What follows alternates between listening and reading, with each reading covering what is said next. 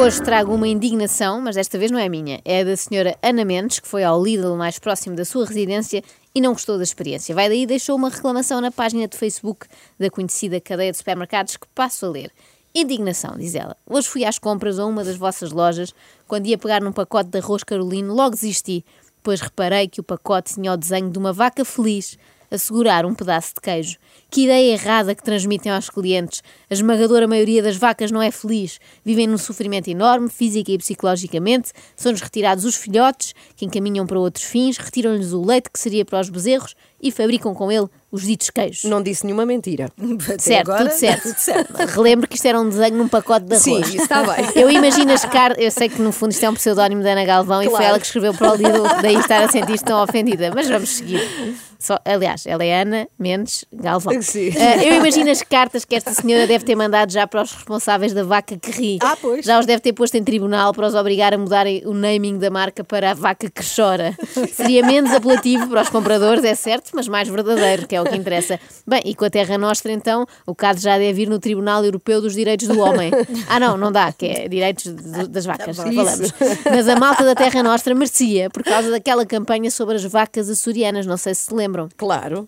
Uma vaca feliz, Uma outra vaca vaca, feliz, feliz, uma ilha de vacas felizes. É não sempre para passear, tem vista para o mar. O pasto verdejante é o seu manjar. Uma A música fica de tal maneira na cabeça, cá está, já fez efeito na Carla, que eles deviam ser processados, mas é por isso, não é? Porque é muito irritante. Reparem, a indignação da dona Ana no Lidl, aqui, Ana, eh, nem foi ao passar pela secção do talho, onde poderia constatar in loco a infelicidade dos novilhos, não é? A indignação deveu-se a um desenho num pacote de arroz. No rótulo vemos uma vaquinha de língua de fora a segurar um bocado de queijo, mesmo com aquele ar safado de quem diz isto agora ia bem, era um risoto.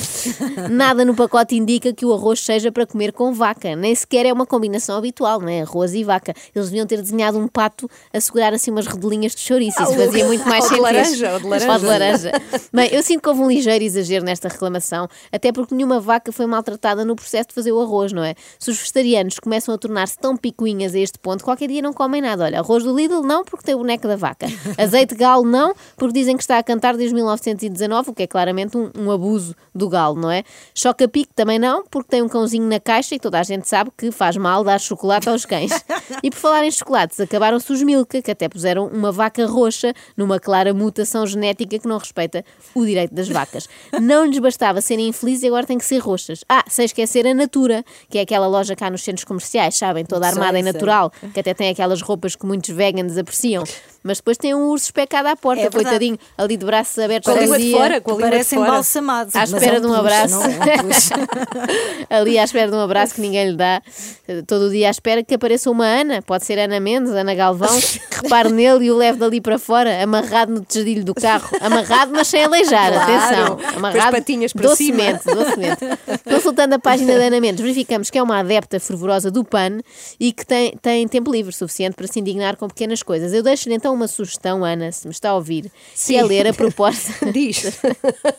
que é ler, neste caso esta Ana já leu, que ela leu as, as propostas dos partidos todos, ler a proposta 1081, portanto pode saltar as outras, vá só esta, do programa do PAN e talvez se indigne também, embora seja muito menos grave que este problema das embalagens de arroz carolina. Então a proposta é instituir a obrigatoriedade de reclusos condenados por crimes violentos contra outras pessoas fazerem uma sessão semanal de reconciliação com os familiares das vítimas, Bem. mediante aceitação destas. Ah. E caso não se trate de um homicídio, Ah. também com as próprias vítimas, claro. No caso do homicídio é capaz de Não ser dá. mais complicado, não é? Quando se está morto. Embora eu, se tivesse de conviver com um criminoso que me fez mal, preferia ir já sem sentido. Acorde com a Joana, a Ana e a Carla. Às três da manhã. Na Renascença.